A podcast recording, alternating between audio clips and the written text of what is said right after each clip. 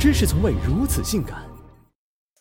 什么是美？是柳眉凤眼、樱桃嘴、前凸后翘、大长腿。可前者正襟危坐、修修补补、耗时无数，而后者只需一双高跟鞋，便可羽化登仙，一秒拉长比例，提升气质，进而驰骋职场，惊艳夜场，傲视猎场。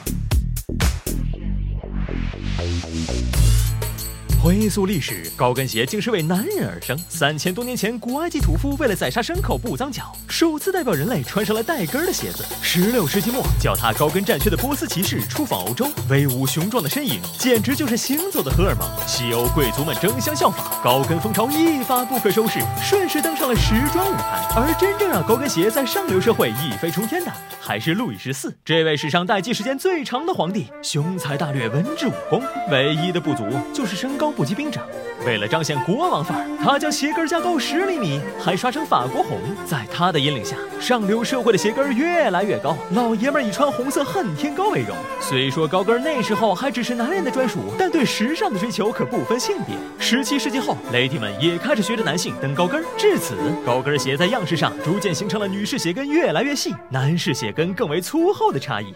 然而好景不长，受启蒙运动影响，老爷们生怕成为娘炮代言人。纷纷脱下华服，誓与高跟一刀两断。法国大革命期间，带有阶级色彩的高跟鞋又被女士们抛弃。老爷不疼，小姐不爱，高跟鞋备受冷落，远离舞台中心。兜兜转转到了十九世纪，摄影术的发明让窈窕身材成为主流审美。为在镜头下一展身姿，姑娘们重新穿起角落里的高跟鞋，秒变大长腿不说，还因重心前移，自然挺胸收腰提臀，气场爆表，成就更美的自己。就这样，高跟鞋重出江湖，还更贴地气的踏入了寻常百姓家，而畅销。世界的法国色情明信片也通过高跟鞋与 model 的香艳搭配，给高跟鞋贴上了性感的标签。从此，男人一见细跟，满眼浮现的都是各种不可描述，不自觉的血脉膨胀，蜜汁高举。二十世纪初，大清亡了，裹小脚的陋习自然续不下去。太太小姐们意外发现，本土旗袍与外来高跟相得益彰，不仅增高，还显脚小。于是，高跟鞋替代裹布，成了民国新时尚。新中国成立后，不爱红装爱武装的姑娘们，把高跟鞋打入冷宫。用行动证明，不靠恨天高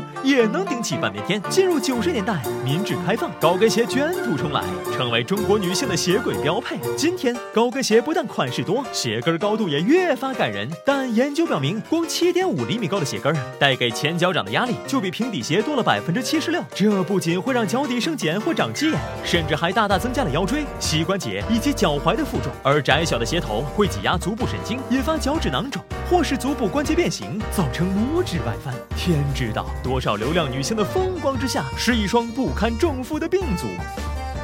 尽管如此，妹子们为了更长、更挺、更翘，含着泪也要与高跟鞋共存亡。甚至有人喊出了“不穿高跟鞋的女人没有前途”的口号，这就有点野路子了。怕就怕四十岁的你坐在轮椅上，呆滞的目光望过去，满是自己二十岁时穿高跟鞋的影子。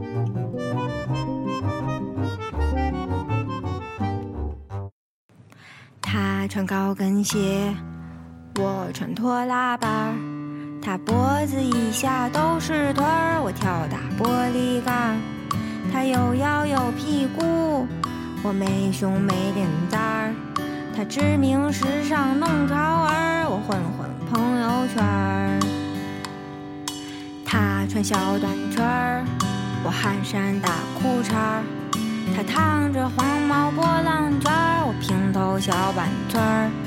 他身边男人多呀，排队看他跑妹眼儿。我身边男人也不少，都当我是真爷们儿。直到遇见他，世界就改变。他素面朝